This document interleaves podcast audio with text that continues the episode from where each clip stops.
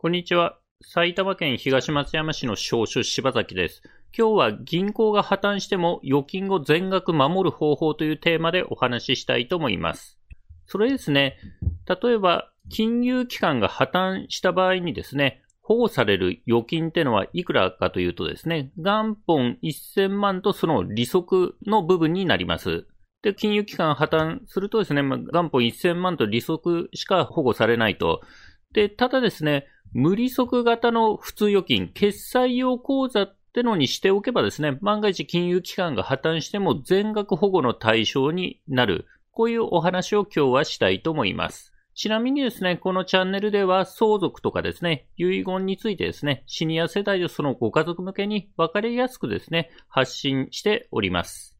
で、話を戻しましてですね、まあ、銀行にですね、預金があったとします。預金があると。で、これですね、もし銀行が破綻した場合ですね、いくらまで保護されるかってのは、1金融機関につきですね、預金者1人当たり元本1000万円までとその利息等が保護の対象になるということになります。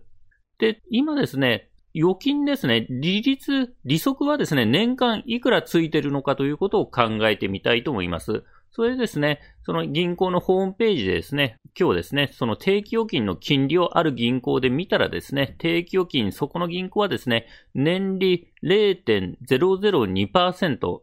0.002%の年利でしたと。で、そうするとですね、例えばじゃあこの銀行に2000万円預金したとするとですね、2000万円の年利が0.002%なのでですね、年間400円の利息がつくということになります。2000万円預けるとですね、年間400万円の利息がつくと。で、年間400円の利息をもらえるけども、金融機関、その金融機関が破綻した場合ですね、2000万預けたけども、1000万円とその利息しかですね、保護されない可能性がある。こういう話になります。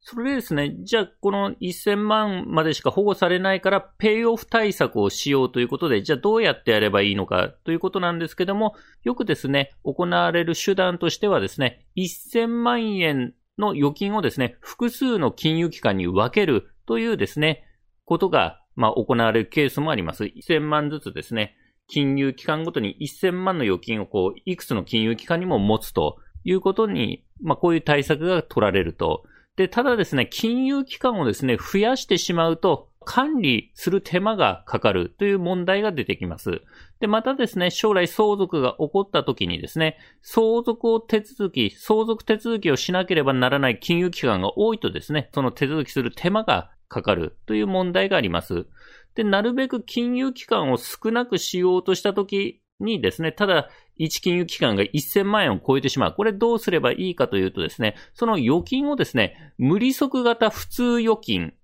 無利息型の普通預金、決済用口座にすればですね、全額が保護の対象になる。こういうですね、決済用口座、利息のつかないですね、この無利息型普通預金というものがありますので、これに変えることによって全額保護の対象にできます。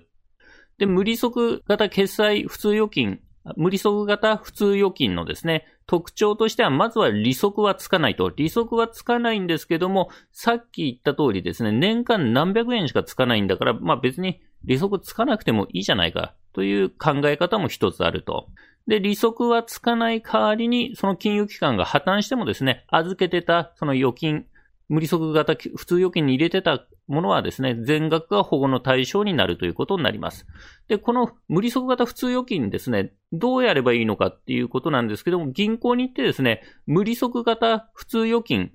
今まで使ってたですね、普通預金をですね、無利息型の普通預金に切り替えてほしいと言えばですね、おそらく切り替えられると思います。私もですね、何個かでこれ、普通預金をですね、無利息型に変えたことがありますので、金融機関に詳しくは確認していただきたいんですけども、今使ってる普通預金をですね、無利息型に変えることはできるかと思います。でもしくは新しく口座を作る場合はですね、無利息型の普通預金を作りたいということで金融機関に行ってみてください。で、これ、どういう時に使うかなんですけども、例えばですね、青年後見人とかですね、家族信託で自分以外の人、例えば、後見人として親の預金を管理してるとかですね、まあ、家族信託で親から信託されたお金を管理してるとか、こういう場合、1000万以上の場合ですとですね、万が一金融機関が破綻されると1000万までしか保護されないから、で、万が一破綻しちゃうとですね、後見人とかその家族信託の受託者っていう人の責任問題になりかねないということです、になります。で、こういった時にですね、もうその1000万円超えるんだったら管理してる口座をですね、無利息型に変えとくことによってですね、全額破綻してもですね、全額保護の対象になるので、青年貢献とか家族信託でですね、自分以外の人のお金を管理している場合は、無利息型普通預金で管理した方がよろしいかと思います。で、まあ結局ですね、利息つけたとしてもですね、年間数百円、もう2000万つけても年間数百円しか利息がつかないんだったら、これはですね、もう全額保護の対象になる無利息型普通預金にした方が、まあよろしいのではないかという考え方も一つできるということになります。で、まとめとしまして、金融機関が破綻した場合ですね、保護される預金っていうのは元本1000万円とその利息になります。で、ただしですね、無利息型の普通預金ってのにしておけばですね、それについては全額が保護の対象となるのでですね、まあ必要に応じて無利息型への切り替えを検討してはいかがでしょうか。司法書士柴崎事務所ではですね、相続手続きとか遺言書作成支援に関するご依頼を受けたまっております。初回面談相談は無料ですので、必要に応じてお電話またはホームページからご予約いただければと思います。ホームページのリンクはですね、概要欄に貼っております。埼玉県東松山市の司法書士柴崎でした。ご視聴ありがとうございました。